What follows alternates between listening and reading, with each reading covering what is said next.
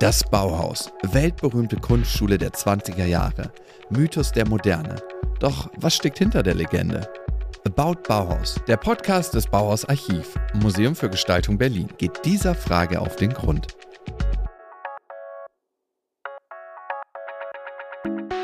Hallo, mein Name ist Adriana Kapsreiter. Ich bin Kunsthistorikerin am Bauhausarchiv Berlin und darf euch heute recht herzlich zur ersten Folge von About Bauhaus begrüßen. Das Bauhaus. Seit 100 Jahren reden alle über die berühmte Schule für künstlerische Gestaltung, gegründet 1919 in Weimar. Bauhaus Stuhl, Bauhaus Lampe, Bauhaus Stil, Marke Bauhaus, die ganze Welt ein Bauhaus? Wir fragen uns, was ist dran an dieser Schule und warum beschäftigt sie uns noch heute? Das möchte ich gerne gemeinsam mit meinen Gästen aus Kunst, Kultur und Wissenschaft herausfinden. Zusammen werden wir das Bauhaus nicht nur genauer beleuchten, sondern wir wollen auch einen Blick hinter die Kulissen werfen und die Bauhäuslerinnen und Bauhäusler hinter der Story kennenlernen. Es wird also eine Entdeckungsreise und eine Reise in die 1920er Jahre damit sind wir auch schon mittendrin in unserer ersten Folge mit dem Titel Zeitreisen und Raumwelten. Mein Gast heute ist der Szenenbildner Uli Hanisch. Herzlich willkommen bei About Bauhaus. Dankeschön. Sie haben sehr viele Projekte gemacht, die in der Vergangenheit spielen. Also das Parfum zum Beispiel oder das Damengebiet spielt ja auch in der Vergangenheit. Für das sind Sie gerade für einen Emmy nominiert worden. Nur mal so nebenbei. Mm. Aber einer Ihrer größten Hits ist Babylon Berlin und das spielt ja nun in den 20ern. Also genau. da gibt es eine ziemliche Nähe. Und die 20er Warum fasziniert Sie das eigentlich so? Sie haben ja noch ein paar andere Projekte gemacht, die auch in den 20ern spielen. Ja, so um die Zeit rum. Ne? Wir sind ja im deutschen Film beschäftigt, bin sicher doch immer dann noch viel lieber mit dem Dritten Reich irgendwie hoch und runter in allen Facetten. Wobei wir natürlich irgendwann auch festgestellt haben, dass man jetzt nicht besonders doller Historiker sein muss, um zu wissen, dass man das Dritte Reich nicht verstehen kann ohne die Weimarer Republik, also die Zeit davor, irgendwie verstanden zu haben und den Ersten Weltkrieg verstanden zu haben. Und deshalb ist natürlich die Zeit oder diese ganze Epoche davor, also nicht nur ist er natürlich deutlich freudvoller und aufregender als das Dritte Reich, sondern sie gehört aber zum Verständnis eben mhm. Dazu wenn wir jetzt darüber reden, also wo ist die Verbindung zwischen dem, was ich halt tue und dem Bauhausthema und so weiter, das wie eben schon so angedeutet, geht es ja die ganze Zeit natürlich um diesen wahnsinnigen Umbruch. Ne? Mhm. Also das, was, wenn Sie fragen, was interessiert mich an der Zeit, finde ich sehr viele Epochen interessant, aber ich glaube, dass so aus unserer Sicht als Menschen des ausgehenden 20. oder beginnenden 21. Jahrhunderts, wenn man so zurückschaut, wüsste ich eigentlich keine Epoche der Menschheit, sagen wir mal, in unserer westlichen zivilisierten Welt, wie auch immer man das so benennen will, wo sozusagen ein größerer Umbruch stattgefunden hat als eben da. Mhm. Zwischen 1900 und 1900 30, sagen wir ja. mal ganz grob. Ja, ne? ja, das so. sehe ich ganz genauso. Ja. Also was da alles passiert, ist unfassbar. Es ist die Zeit der Industrialisierung natürlich. Eben. Es ist die Zeit eines unglaublichen politischen Umbruchs, der Erste Weltkrieg sowieso. Und ich ja, alles hängt ja zusammen. Alles hängt zusammen, eben ja. genau. Und ich persönlich bin eben auch zu diesem ganzen Bauhaus-Thema gekommen über die Vorgeschichte, auch tatsächlich über Industrialisierung. Und ich konnte es nicht fassen, wie spannend das ist, weil man denkt sich so, also ich erinnere mich noch in der Schule, Industrialisierung hier so ein bisschen Dampfmaschinen und so Fabrik und gut ist es. Aber was da alles. Ganz dumm. ja. Genau, ja. Jedenfalls was ich immer unterschätzt habe, ist, wie die Welt sich eben wandelt zu der Welt, die wir heute haben. Also genau. es fängt natürlich damit an, dass Reisen völlig anders wird. Das Telefon entsteht. Es passiert was mit Distanz und Nähe. Das, was plötzlich unerreichbar ist auf der anderen Seite der Weltkugel, ist plötzlich erreichbar was eine Riesensache ja auch ist, Fotografie. Ich glaube, das kann man gar nicht hoch genug einschätzen, ja. was das auch mit der Psyche der Leute macht, dass man plötzlich so eine neutrale Gegenwart darstellen kann. Und das hat ja dann auch einen riesen Einfluss auf die Kunst. Es ist ein Grund, warum sich die Kunst dann ins Abstrakte wendet, weil wer braucht jetzt noch ein Porträtmaler? Die wurden alle arbeitslos. Genau. Ja, also das sind ein paar einschneidende Veränderungen, aber es gibt ja noch so viel mehr in der Chemie und. Und es hängt ja sozusagen alles miteinander zusammen und der Mensch hat ja offensichtlich eine Neigung dazu, dass sozusagen er sich technisch schneller entwickeln kann als emotional oder philosophisch mhm. oder geistig, egal wie man vielleicht das nennen soll. Das heißt, irgendwie in dem Augenblick, alles, was sie sagen, ist ja zusammengefasst, das ist ja das Irre, ne? wenn man es sozusagen versucht zu subsumieren, dann ging plötzlich im Grunde genommen alles, was vorher nicht ging. Mhm, mh. Ja, oder so wahnsinnig viel. Ne? Also die Idee eben dank sehr schneller oder sehr starker Maschinen irgendwie Dinge zu bewegen, zu heben, zu formen, herzustellen, sonst wie, was sie über Kommunikation sagen, über Fotografie. Ich musste sofort daran denken, was es für eine wahnsinnige Sensation gewesen sein muss für die Menschen, dass es plötzlich abends die Städte einigermaßen ja. hell waren. Ja. Also im wahrsten Sinne des Wortes von der Dunkelheit mhm. befreit mhm. wurdest, weil halt elektrisches ja. Licht da war. Sowas Banales wie elektrisches Licht in der Wohnung in Berlin. Ich bin mit so Fakten immer so ein bisschen ungenau, also man mag mir da bitte jetzt das nachsehen, aber ne, so in den 10er, 20er Jahren eben genau da war das, glaube ich, da irgendwann Anfang der 20er war so aus wie ein Drittel der Haushalte in Berlin, glaube ich, mhm. erst elektrifiziert. So, und es ging halt alles halt unheimlich schnell. Mhm, ne? unheimlich Radio schnell. kam unheimlich schnell in die Haushalte genau, und so genau, weiter. Ja. Ne? Mhm. Oder die, eben die Verfügbarkeit von kleinen Kinos und so weiter und all das. Also im Grunde genommen jagte eine substanzielle oder essentielle mhm. Sensation die nächste. Und natürlich folgerichtig, und das ist, glaube ich, viel wichtiger noch, brachen halt alle alten Strukturen und Systeme auseinander. Also in erster Linie im Grunde genommen für Europa gesehen eben die Oligarchien, also mhm. die, die, ganzen alten Monarchien und die Strukturen dieser Art, wie auch immer, jetzt im Einzelnen fingen an zu bröckeln und zerbrachen schließlich mhm. mhm. und haben das natürlich auch nicht auf sich sitzen lassen, woraufhin dann der Erste Weltkrieg, das war ja nichts anderes als ein letztes Aufbäumen mhm. von diesen knochenklappernden die Gespenstern, ja, ja. die nochmal mit ihren Säbel rasseln mussten, um mhm. zu sagen, was sie für dolle Typen sind und sie waren es halt nicht, weil sie mhm. waren halt Vergangenheit. Ja, genau. Es ist ein riesiges Mosaik aus all diesen Bausteinchen. Politik, Wirtschaft, Gesellschaft, Kultur.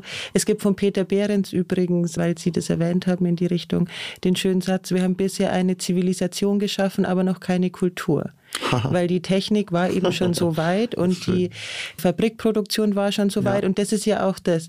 Durch die Fabrikproduktion gibt es Bürger, die reich werden. Die sind nicht ja. adlig und die sind trotzdem superreich. Und die werden eben auch zu Mäzenen für die Kunst dann. Plötzlich gibt es nicht nur den König, der irgendwie das irrsinnig toll eingerichtete Renaissance-Esszimmer haben will, sondern es gibt auch den Fabrikherrn, der das haben ja. will.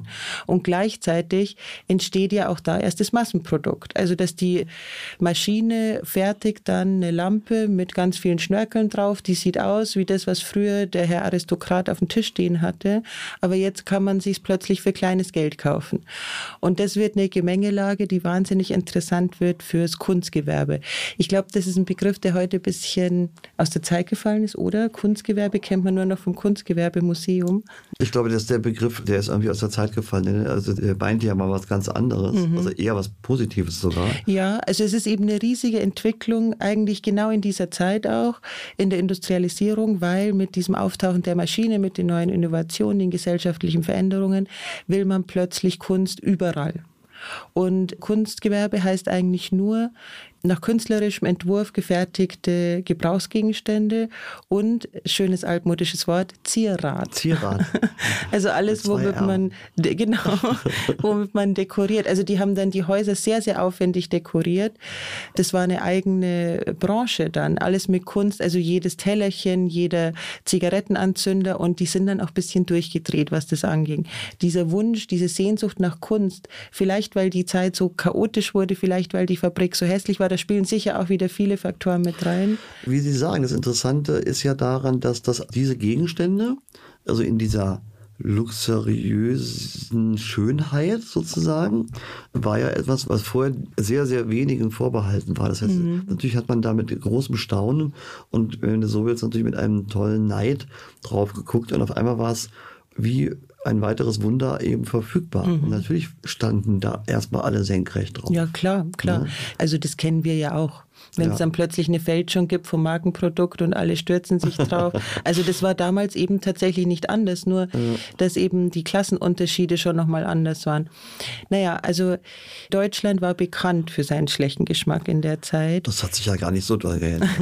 das haben jetzt aber Sie gesagt. Ja, ich glaube, das war meine Stimme, ja. die Geschichte mit Made in Germany, kennen Sie die? Also ich kannte sie nicht und für all unsere Hörer und Hörerinnen. Made in Germany wurde ursprünglich vom britischen König entwickelt, um seine Leute zu schützen vor der deutschen Schundware. Die war nämlich wahnsinnig billig produziert mit billigen nachgemachten Materialien und auch so Industriespionage. Die haben Designs einfach geklaut von anderen Ländern und ebenso wie Made in China in den 90ern war damals Made in Germany. Das ist wirklich lustig, ja. Weil die Franzosen konnten sich natürlich auf ihre ganzen Louis XV, 14, wie sie alle heißen, geschmacklich beziehen. Und die Italiener haben ja sowieso tausend Kapitel der Kunstgeschichte Die haben sie halt irgendwie dann doch leider immer erfunden als Erste. Mhm. Und die sind halt dann noch lange an dem hängen geblieben. Dann gab es halt Neorenaissance bei den Italienern und Neobarock bei den Franzosen. Aber worauf konnten die Deutschen zurückgreifen? Ja, die Deutschen, ich glaube ja eh, dass die Deutschen irgendwie keinen wirklichen Hang zu zum Zierat haben. Ja, so das richtig. stimmt. Oder? Das Also ist aber eine steile These. Also sie haben es damals wirklich versucht. Es gab unfassbar viel Schmuck und Zierat, Drapierungen und was weiß ich. Also auch immer so Fantasiegebilde. Also man hat sich dann einen orientalischen Salon einrichten lassen, der so aufwendig dekoriert war mit so viel Stoff und Draperien und hier noch eine künstliche Pfauenfeder. Das haben aber alle gemacht. Das haben alle gemacht. Also dieser koloniale, exotische Moment, der im Prinzip ja eben wirklich von den Kolonialmächten kam, ich glaube, da waren die Engländer eher die Weltmeister, weil die ja auch am meisten mit dem Thema befasst waren. Mhm. Ja, stimmt. Orientalische Zimmer, chinesische Zimmer. Ähm, Aber jetzt kommen wir ja im Prinzip in der Überleitung äh, von dem ersten Entstehen dieses Kunstgewerbes, also einer Massenproduktion, im Grunde auf das Bauhausthema, ne? weil Genau. die sind ja sozusagen derselben Idee entsprungen, also der Möglichkeit und haben eben aber was anderes gemacht. Genau. Das Bauhaus wurde 1919 von Walter Gropius in Weimar gegründet, und zwar als Schule, die Kunst und Kunstgewerbe vereinen wollte. Der Geist einer neuen Kunst in allen Dingen, in allen Häusern, in der Einrichtung und im Küchengerät, vom Kinderspielzeug bis hin zum Theaterstück. Danach folgten 14 Jahre voller Ups and Downs, drei verschiedene Direktoren, drei Schulgebäude in Weimar, Dessau und Berlin, bis die Nazis 1933 die Schließung der Schule erzwangen. Die Geschichte beinhaltet also viele Kapitel und Unterkapitel, aber auch einen roten Faden. Das Bauhaus wollte der Zeit und all ihren Umbrüchen einen neuen Ausdruck geben und war damit nicht alleine. Es gab viele Schulen, Künstlergruppen und Zusammenschlüsse in der Weimarer Republik, die alle dasselbe Ziel hatten, die Suche nach dem Modernen. Also im Prinzip das Neuerfinden von neuen Formen für eine neue Zeit mit in einem neuen Leben. Und natürlich, was ich gerade gesagt habe, ist halt total wichtig, weil das Bauhaus war ein wichtiger Bestandteil einer Entwicklung, die sich offensichtlich gar nicht mehr aufhalten ließ und die überall, so wie so ein Staudamm, der an, an tausend kleinen Punkten gleichzeitig gebrochen ist. Und überall kam ja das gleiche frische Wasser irgendwie durchgeschossen. das haben Sie sehr schön gesagt, tolle Metapher. Ja, wenn ich jetzt dann doch mal jetzt über Babylon Berlin nachdenke oder was uns daran so interessiert hat, Berlin war halt jetzt, das ist ja auch nur stellvertretend, weil es sich hier so gebündelt hat, ne? Bauhaus war ja zu dem Zeitpunkt noch nicht mal in Berlin, ist ja auch klar. Aber das ist eben, was ich so irrsinnig faszinierend finde, und da ist eben das Bauhaus tatsächlich auch nur ein Teil davon, ist wie parallel unabhängig, aber natürlich gleichzeitig auch so verbunden durch so eine enge, durch so einen gemeinsamen Ort hier in der Stadt Berlin zu sein, sich im Prinzip eben ja alle Kunst- und Kulturformen im Grunde gleichzeitig so aufgebrochen haben und neu entwickelt haben. Ne? Und zu irgendwie ähnlichen oder natürlich auch ein bisschen widersprüchlichen oder, oder anders aussehenden, aber doch sehr ähnlichen Ergebnissen gekommen sind. Und das eben auf allen Ebenen gleichzeitig. Ne? Also letztendlich, ob man über Theater, Tanz redet, über die bildende Kunst, über Grafik, über die Zeitungen, Bücher, Literatur, Mode, Musik. Herrgott, ja, irgendwie so die, die ganze Stadt, die ununterbrochen äh, wie äh, getanzt hat von morgens bis abends. Dann darüber hinaus eben, und das finde ich immer so ganz wichtig, das sich da so vorzustellen, eben, ne, dass eben so eine Stadt in der Größenordnung, in der Form, in dieser Schnelligkeit, Berlin galt ja so als diesen, also der typische Berliner war halt laut, neugierig und schnell. Das waren die drei wichtigsten Begriffe, irgendwie so habe ich mal irgendwo gelesen, fand ich ganz toll. ähm, also doch das Neugierige finde ich auch Ja, interessant. ja, und ja. aber eben schnell, schnell, schnell, Schnell, schnell. Irgendwie, also jemand, man durfte niemanden langweilen. Irgendwie so durch Lahmarschigkeit. Mein Gott, ja, oder das so, ist ne? ein Riesenthema. Ich habe auch so viel über das gelesen, so ja, der Takt, alles geht so schnell, man hat keine Zeit Genau, mehr. Äh, kommt ganz oft auch vor, ne? Ja, ja, bis hin zur Architektur, man hat keine Zeit mehr, die kleinen Details ganz Genau. oben unterm Dach. Wenn man da schnell vorbei braust im Auto, dann muss das auch schnell erkennbar sein. Genau, oder wenn man, ich finde das immer so stark vereinfacht, aber wenn man sich eben jetzt zum Beispiel auch den Expressionismus anguckt, irgendwie in seiner Darstellungsform, wo es ja offensichtlich unter anderem darum geht, um eine Überforderung mhm. des Menschen in dieser schnellen, großen und oft auch irgendwie sicherlich auch anstrengenden oder, oder sogar feindselig empfundenen Umgebung, sich da zu behaupten mhm. oder zu scheitern oder wie auch immer, dass natürlich eine Formsprache wie im Expressionismus auch nur zu diesem Zeitpunkt an diesem Ort so entstehen kann oder mhm. konnte und eben nicht wegen mir Impressionismus irgendwie 30 Jahre vorher oder wie viel oder vielleicht 50 sogar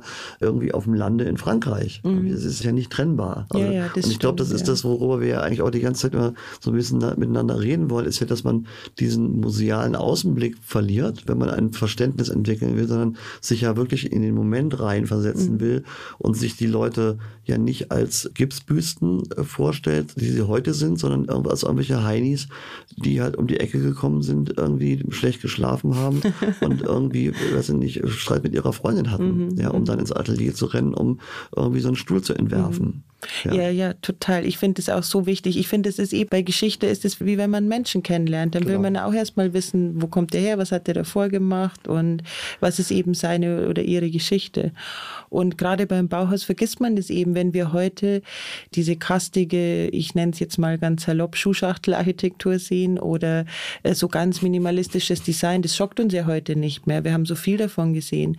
Es ist schwer vorstellbar, wie krass das für die Leute damals ja. gewesen sein muss weil es eben, und jetzt kommen wir zu dem spannenden Punkt, es war ein Bruch mit der Tradition. Genau. Wir nennen ja diese Epoche die Moderne. Wir am Bauhausarchiv, wir schlagen uns viel drum mit diesem Begriff modern, weil was in Gottes Namen heißt es eigentlich modern? Es ist so einfach und so schwer zu fassen. Modern heißt erstmal nicht alt. Aber wie sich das dann fassen lässt in dem Geschmack, in dem Stil. Man muss ja nämlich auch sagen, dass die Leute unterschiedlich darauf reagiert haben, also auf all diese Veränderungen. Es gibt die Leute, die sehen sich dann mehr nach der Vergangenheit. Ja, wenn ich das einwerfen darf, wenn Sie sagen, die Leute haben unterschiedlich darauf reagiert, ich glaube, dass ein stark überwiegender Teil der Leute das erstmal ganz entsetzlich ja. fanden. Mhm. Ja, und das irgendwie abgelehnt haben. Das darf man natürlich gar nicht vergessen. Mhm. Ne? Wenn man heute sich eben diese, jetzt die Bauhausklassiker oder wie auch immer, wenn man sozusagen damit umgeht, dann wirkt das ja hochsaturiert. Ja, ne? ja. Das steht halt dann irgendwie eben in der Rechtsanwaltsvilla irgendwie im Grunewald rum, mhm. der Kram. Dass das aber mal kurz vor subversiv war, mhm. ist ja spannend. Ja, ja, auf alle Fälle. Ja? Nicht nur kurz davor. Also ich glaube, die Leute das war, ja, genau, waren ja. richtig gehend fertig mit den Nerven, weil dieser Bruch ja. mit, also eben in so Zeiten, in ja unsichere Zeiten ist immer so ein komisches Wort, sagen wir in Zeiten voller Umbrüche, gibt es dann die, die sich so an dem Alten festhalten und die, die sagen, hey nein, wenn sich jetzt so viel ändert, können wir alles ändern. Und es ist ja auch spannend, dass in der Zeit der Heimatschutz zum Beispiel entsteht und die ganzen rechten Ideologien, über die müssen wir ja gar nicht reden reden.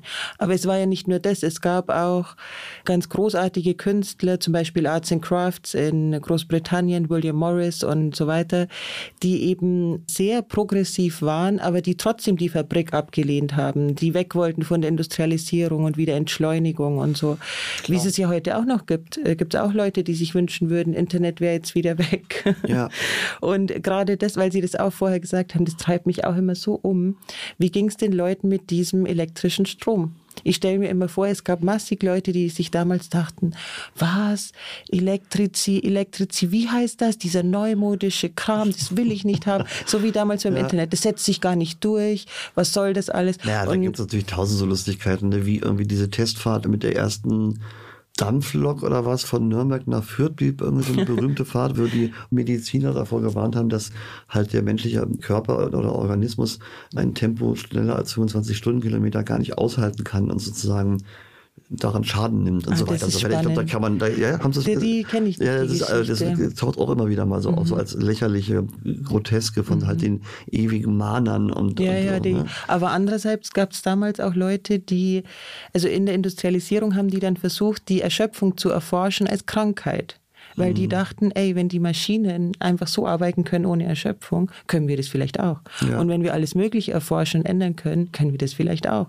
Und es gab dann alle möglichen, ich glaube, die haben sogar mit Elektroschocks experimentiert die und natürlich mit allem Möglichen. Mit allem möglichen. Ja. Und dachten, das kann man jetzt aus der Welt schaffen. Ja. Erschöpfung und Ermüdung gibt es bald. Naja, ich meine, also diese Sachen sind ja auch letztendlich immer in so einem militärischen Kontext von Interesse. Ne? Also mhm, was, mhm. wie kann der Mensch, wie kann die Menschmaschine, das ist ja auch so ein wahnsinniges Thema. Da mhm. könnten wir jetzt alleine die nächsten drei Stunden drüber reden. Das stimmt. Der zu idealisierende Mensch ne, oder optionierende Mensch wie kann ein Soldat irgendwie besser mhm. funktionieren und all das, was mhm. sie sagen. Ich habe aus dem Duden mal eine Definition rausgesucht, was modern eigentlich heißt. Und es heißt eben der herrschenden Mode oder der neuesten Mode entsprechend oder dem neuesten Stand der Entwicklung. Je das nachdem. Ist eine ganz schöne Definition. Ne? Finde ich auch. Also das kann die geschichtliche Entwicklung, eine technische Entwicklung, eine kulturelle Entwicklung. Und dann kann es einfach auch nur heißen, der neuen oder neuesten Zeit zuzurechnen, also das, was jetzt gerade aktuell ist. Und dann gibt es noch, sagt der Duden, an der Gegenwart ihren Problemen und Auffassungen orientiert, dafür aufgeschlossen in die jetzige Zeit passen. das, das müsste ich jetzt nochmal hören, um so richtig zu verstehen. ja, hört sich auch sehr gut an. Also aufgeschlossen für das, was die Gegenwart mit all ihren Problemen und Auffassungen bietet. Das ist so ein bisschen das, was wir beim Bauhaus uns vorstellen, dass die sagen, okay, was ist die neueste Zeit? Wir haben jetzt Maschinenzeitalter, die Gesellschaft hat sich verändert. Wir wollen jetzt jetzt nur noch diese Probleme lösen. Uns interessieren nicht mehr die alten Schlösser, uns interessieren nicht mehr die Kirchen. Ja, aber ich glaube, was sicherlich auch nicht nur im Bauhaus oder von den Bauhäuslern bedacht oder überlegt wurde, aber dieser letztendlich dieser wichtige soziale Gedanke, mhm. also dass man eigentlich darüber redet, wie sich die Welt gerade im Begriff ist zu verändern und natürlich, ne, was im Kunstgewerbe anfängt zu sagen, also die gute Form für jeder Mann an jedem Tag. Mhm das ist, glaube ich, auch sogar so ein Statement. Ich weiß ja, nicht, ob das ja, ja. Mhm. genau aus dem Bauhaus kommt. Passt aber natürlich genau. Und zu sagen, es geht ja darum, dass eben 98 Prozent der Menschen an irgendwelchen selbstgemachten Wackeltischen irgendwie in ihrer dunklen Küche gehockt haben ist etwas übertrieben und sozusagen die schönen Möbel oder die schönen Formen nur eben den sehr wenigen vorbehalten waren. Jetzt wird das, das ist ja im Prinzip ein Demokratisierungsprozess, mhm, also ein mhm. im Grunde sozialistischer Gedanke mhm. zu sagen, das galt ja letztendlich fürs Wohnen auch. Also wenn man sich eben angeguckt hat, wie viele Menschen gelebt haben und eben nur die wenigen, die schön im Licht mit Hygiene und mit Sanitär und so mhm. weiter gelebt haben, zu sagen, die Städte müssen sich ändern, das ganze Miteinanderleben muss sich ändern und da kann oder da soll oder da muss die Form, diese neue Form, die wir hier erfinden, sozusagen ihren Beitrag leisten, eigentlich das Leben aller zu verbessern. Mhm. Das war ja ein, heute würde man von einem holistischen Ansatz sprechen. Mhm. Ne? Die Gestaltung von Raumwelten war das Thema der Moderne und des Bauhauses. Mit neuen Möbeln und neuer Wohnungseinrichtung sollte ein modernes Leben möglich und im wahrsten Sinne des Wortes greifbar werden. Leicht und flexibel, praktisch und gut, mit Formen und Materialien, die das Maschinenzeitalter zum Ausdruck bringen. Das Markenzeichen des modernen Möbeldesigns sind eindeutig die Stahlrohrmöbel, vor allem der berühmte Freischwinger, den wir ganz oft mit dem Bauhaus assoziieren. Wie sehr Stahlrohrmöbel heute noch symbolisch für die Moderne sind, sehen wir auch in einer Episode aus Babylon Berlin. Ich habe mit unserer Kuratorin gefachsimpelt, weil bei Babylon Berlin, das Polizeikommissariat, da gibt es ja auch Stahlrohrmöbel. Mhm. Und Gab es die wirklich? Wissen Sie das? War das Im Polizeipräsidium ja. auf gar keinen Fall. Ah. Also unter gar keinen Umständen hätte es das dort gegeben. Nicht, also kann ich mir nicht vorstellen. Mhm. Das ist eigentlich, die Stahlrohrstühle spielten jetzt für uns in, das ist die Mordkommission, von der Sie mhm. reden. Ja, auch eine Rolle, aber die waren nur Teil dieser Idee tatsächlich. Das ist eben so etwas, was wir dann machen oder gemacht haben bei Babylon Berlin in einer Überhöhung um sozusagen etwas zum Ausdruck zu bringen. Also diese ganze Mordkommission, also dieses Großraumbüro mit diesen Arbeits Gruppen sozusagen, mhm. wo da sitzt ein Kommissar und die Assistenten oder wie auch immer zusammen und lösen die Fälle oder arbeiten an den Fällen und es gibt diese große Lage, diesen großen Konferenztisch und diese Modernität. Im Prinzip haben wir mit voller Absicht mhm. sozusagen mhm. einen Raum oder einen Ort erfunden oder interpretiert, um sozusagen eigentlich darauf hinzuweisen, dass eben die Mordkommission damals unter dem Oberkommissar Gennert, der ja im Prinzip so der Miterfinder der modernen Kriminologie mhm. war und tatsächlich eben in Berlin hier tätig, eine, eine echte Figur, eine relevante historische Figur, der halt ein wahnsinnig moderner Geist war. Also auch da, ne, wir reden ja die ganze Zeit über Neuerungen und so weiter. Natürlich gab es auch in solchen Arbeitsfeldern wurde etwas ganz neu erfunden. Die Polizeiarbeit, die es vorher gab, die muss irrsinnig, also zum Teil auch stupide gewesen mhm. sein, wo Tatorte gereinigt wurden, bevor die Polizei kommt, die Leichen ordentlich hingelegt mhm. wurden und so weiter und so weiter. Also die Idee, dass man Spuren sucht oder dass man irgendwie systematisch vorgeht, nach Motiven fragt und so weiter und so fort, das gab es tatsächlich bis dato in dem Sinne auch nicht. Ne, also auch hier große Neuerungen. Und dann haben wir gesagt, wir geben dieser Mordkommission eine ultramoderne Abteilung, die es weder architektonisch noch von der Idee her in der Roten Burg am Alexanderplatz mhm. damals hätte geben können und haben dann die Schreibtische selber entworfen. Die hatten so einen kleinen Art Deko-Schlag. Also hatten aber auch was Bauhausiges und natürlich dann wie das Ganze mit Freischwingerstühlen mhm, irgendwie mhm. zu bestuhlen. Ah, das ist sehr toll. Äh, ja. Um letztendlich diesen modernen Raum zu charakterisieren. Mhm. Das war die Idee. Ein Stuhl als Ausdruck eines progressiven Lebensgefühls, das mit der Tradition bricht und den Schritt in eine neue Zeit wagt. Bis heute erzählen die Möbel der 20er Jahre diese Geschichte des radikalen Umbruchs. Beide scheinen ja immer noch modern zu sein. Finden wir die 20er Jahre so faszinierend, weil wir uns heute immer noch mit den Umbrüchen identifizieren können? Unser Hauptziel oder die Hauptmotivation, warum wir uns mit diesem Thema so auseinandersetzen wollten, war ja jetzt nicht irgendwie die feuchtfröhliche Geschichtsstunde über die Weimarer Republik zu inszenieren, sondern zu sagen, schau mal, wie interessant das damals vor knapp 100 Jahren war und wie nah sozusagen nicht die uns sind, sondern wir denen. Mhm. Ne? Mhm. Und das war immer so eine Idee davon zu sagen, auch eben wirklich im Erscheinungsbild der Serie. Natürlich machen wir die Zeitreise, natürlich müssen wir und der Zuschauer das Gefühl haben, man sieht jetzt sozusagen diese Zeit, die es nicht mehr gibt oder die eben ne, schon so lange vorbei ist, eine Stadt, die es in der Form nicht mehr gibt.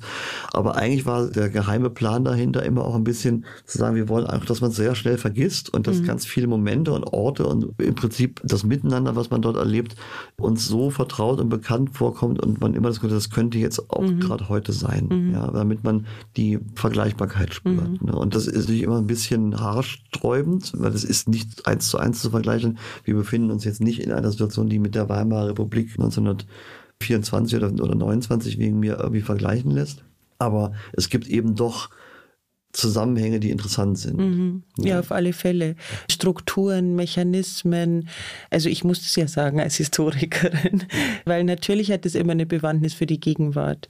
Und in den 20ern eben, da gibt es wirklich viele, viele Vergleiche, das muss man einfach sagen ich glaube, das ist Ihnen ja auch gelungen mit Babylon Berlin. Ja, und ich glaube, das muss man noch kurz dabei sagen, weil das wichtig ist aus unserer Sicht. Das ging sogar. Also irgendwann habe ich dann so das Gefühl gehabt, je mehr ich recherchiere, musste zwar vorher schon relativ viel, aber dann lernt man ja wieder nochmal immer mehr und mehr habe ich so gemerkt, also es ist auch im Grunde genommen eine Hommage und ein Hut ziehen eigentlich vor der Größe unserer Großeltern oder Urgroßeltern, mhm. wie immer man das jetzt irgendwie rechnen will, wo man denkt, wir sind hier in einem Gefühl von extremer Progressivität oder Aufgeschlossenheit oder wie sehr sich die Welt mit uns oder um uns herum entwickelt hat und dann guckt man eben gerade auf die kulturellen Errungenschaften sozusagen, also ne, dieser Zeit und merken, wir sind quasi Babys, ne? wir sitzen ja. wie die Zwerge auf den Schultern unserer Großeltern und fühlen uns da oben sehr, sehr groß. Und die waren nicht nur krasser und radikaler und umfassender, zum Teil eben auch wahnsinnig viel begabter, sondern, und das finde ich dann immer noch irrsinniger, sich vorzustellen, die waren absolut die Ersten, die das jemals ja. in ihrem, also ja, die oh jemals Gott, gemacht ja. haben. Es gab es vorher nicht. Es gab es vorher ja, nicht. Wir können ja, auf tausend Referenzen mhm. gucken und dann hier irgendwie rum experimentieren, rumhampeln, da passiert immer noch Dinge, die sozusagen neu sind. Mhm. Aber ich glaube, die Art der Neuheit, die damals geschaffen wurde, die ist für uns nicht nachvollziehbar. Ja, es stimmt, das ist wirklich so. Ja, was Sie auch vorhin gesagt haben, wie auch, also wie ganz doof, ne, wenn man sich jetzt vorstellt, man malt da jetzt irgendwie sozusagen so ein Quadrat auf ein Stück Papier und behauptet, das ist ein Haus. Wenn man dann über den Bruch mit Tradition und so weiter redet, was das für ein Skandal war, ja, wie irrsinnig das ja. war, ja. Mein Lieblingsbeispiel ist ja immer noch aus der Grafik gibt ja Schriftarten, die sozusagen Familiennamen haben, so wie die Antiqua und so weiter. Und die serifenlosen, also die schlichten Schriften, die es im Prinzip eben seit den 20er Jahren erst gibt, die heißen bis heute die Schriftfamilie, die heißen Grotesk-Schriften. Mhm. Und die heißen deshalb Grotesk-Schriften, weil man die früher grotesk fand. weil, die, weil die eben so unverziert und so schlicht waren. Also Mhm. Helvetikas und Futuras und all diese Schriften, die sozusagen keine Ah, ist witzig, Schnörkel haben, die heißen in der Grafik sind das die, sagt man, also ich weiß nicht, ob man den Begriff heute noch jetzt im Tagesgeschäft benutzt, aber das sind die Familie der Grotesken. Das ist eigentlich eine Beleidigung. Mhm. Ja, und das kommt eben aus der Zeit. Und das ist, glaube ich, das Niveau an Reflexion darüber, was man eben sich vorstellen muss. Mhm. Ja, ja. Die waren grotesk. Die waren grotesk. Ich habe mich schon oft gefragt, warum? Wieso sind die denn grotesk? Die sind doch normal. Genau, die sind heute normal. Das ist der heutige. Blick, ja, genau, genau. Verrückt übrigens, dass Sie das jetzt sagen, dass wir wie die Zwerge auf den Schultern unserer Großeltern sitzen, weil genau das wollte ich Ihnen jetzt noch vorlesen. Wir sind Zwerge auf den Schultern von Riesen sitzend, um mehr und weiter als sie sehen zu können. Von wem ist es eigentlich? Das ist von Bernhard von Chartres aus dem 12. Jahrhundert, Ah. mittelalterlicher Scholastiker. Also der wusste es schon. Der wusste es schon, ja. Das, und ich finde aber das so, schön. Ich hatte jetzt gehofft, es wäre wenigstens irgendjemand, den man kennt. gewesen, wie jemand, Nee, man nee, kennt. im Gegenteil. Also das ist nämlich genau der Punkt, weil ich glaube, also auch wenn das Bauhaus natürlich auf vielen vorher aufgebaut hat, aber das Spannende am Bauhaus und der Moderne ist, dass die so einen Willen hatten, auf diese Riesen zu verzichten. Die wollten lieber Zwerge sein, als auf den Schultern von alten Traditionen und toten Konventionen sitzen. Und da habe ich noch ein schönes Zitat. Jetzt am Schluss kommen die Zitate. Diesmal von Kandinsky. Also Oh, jetzt sind wir okay. beim Bauhaus. Und der meinte eben, dass eine Kunst, die nur Kind ihrer Zeit ist und nicht Mutter der Zukunft, die ist nichts wert. Also es reicht nicht, wenn eine Kunst Na. den Zeitgeist völlig erfüllt, sondern es muss immer auch in die Zukunft weisen. Aber wer weiß das schon? Ja, genau. Das ist der Punkt. Und da kann man jetzt lange diskutieren, haben die im Mittelalter auch schon gedacht, das, was wir hier machen, das wird in der Zukunft noch für Jahrhunderte genauso bleiben. Die denken auch in die Zukunft. Oder fängt es erst mit der Moderne an, wo die sagen, die Zukunft, das wilde Neue und als wären das gegenteilige eben. Dinge. Das verstehe ich natürlich und das hat ja auch was damit zu tun, was Sie vorhin angesprochen haben, ist, dass das ja auch eine Zeit der kurzlebigen Trends tatsächlich war, also dass dieses Tempo und dieses jetzt das ist neu, nochmal neu, noch mal neuer als neu und so weiter und dass das sicherlich auch was war, was die als Phänomen umgeben und auch genervt hat und dass der Satz sozusagen ganz stark daher kommt. Aber natürlich kann man ja in Wahrheit dieses Urteil dann auch erst wieder den Kindern oder Enkeln dieser Mutter, von der man jetzt spricht, überlassen. Und da ist man ja zum Glück nicht mehr dabei. Ja, es ist schon irgendwie auch ein bisschen vermessen, das muss man auch sagen.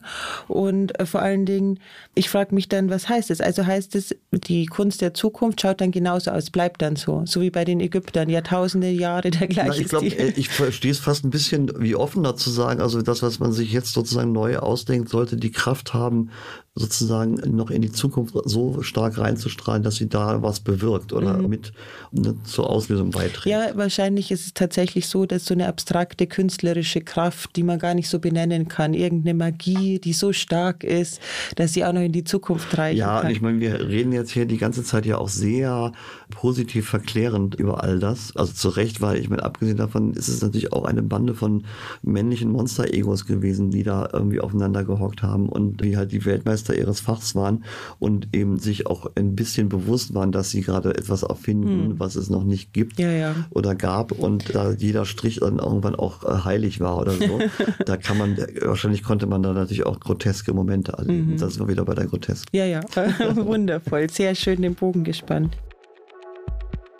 Und damit endet unsere heutige Zeitreise. Ob das Bauhaus als Mutter der Zukunft taugt oder ob es das Werk alter weißer Männer mit großen Künstleregos war, werden wir in den nächsten Folgen herausfinden. Gemeinsam mit meinen Gästen werden wir die größten Mythen des Bauhauses entlarven. Weiter geht's nächstes Mal mit dem größten Star des Bauhauses, dem Stahlrohrstuhl. Zusammen mit Christine Bartels, Kuratorin am Bauhausarchiv Berlin, sprechen wir über den prominenten Freischwinger und die Stahlrohrmöbel am Bauhaus. Ich bin schon sehr gespannt und würde mich freuen, wenn ihr zur nächsten Folge wieder einschaltet. Damit ist ja eigentlich alles gesagt. Oder?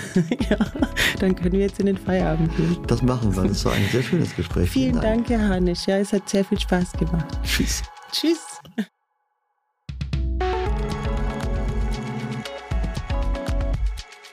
Das war About Bauhaus, der Podcast des Bauhaus Archiv, Museum für Gestaltung Berlin. Abonniert unseren Podcast auf Amazon Music, Spotify, Apple Podcast, Deezer und überall, wo es Podcasts gibt.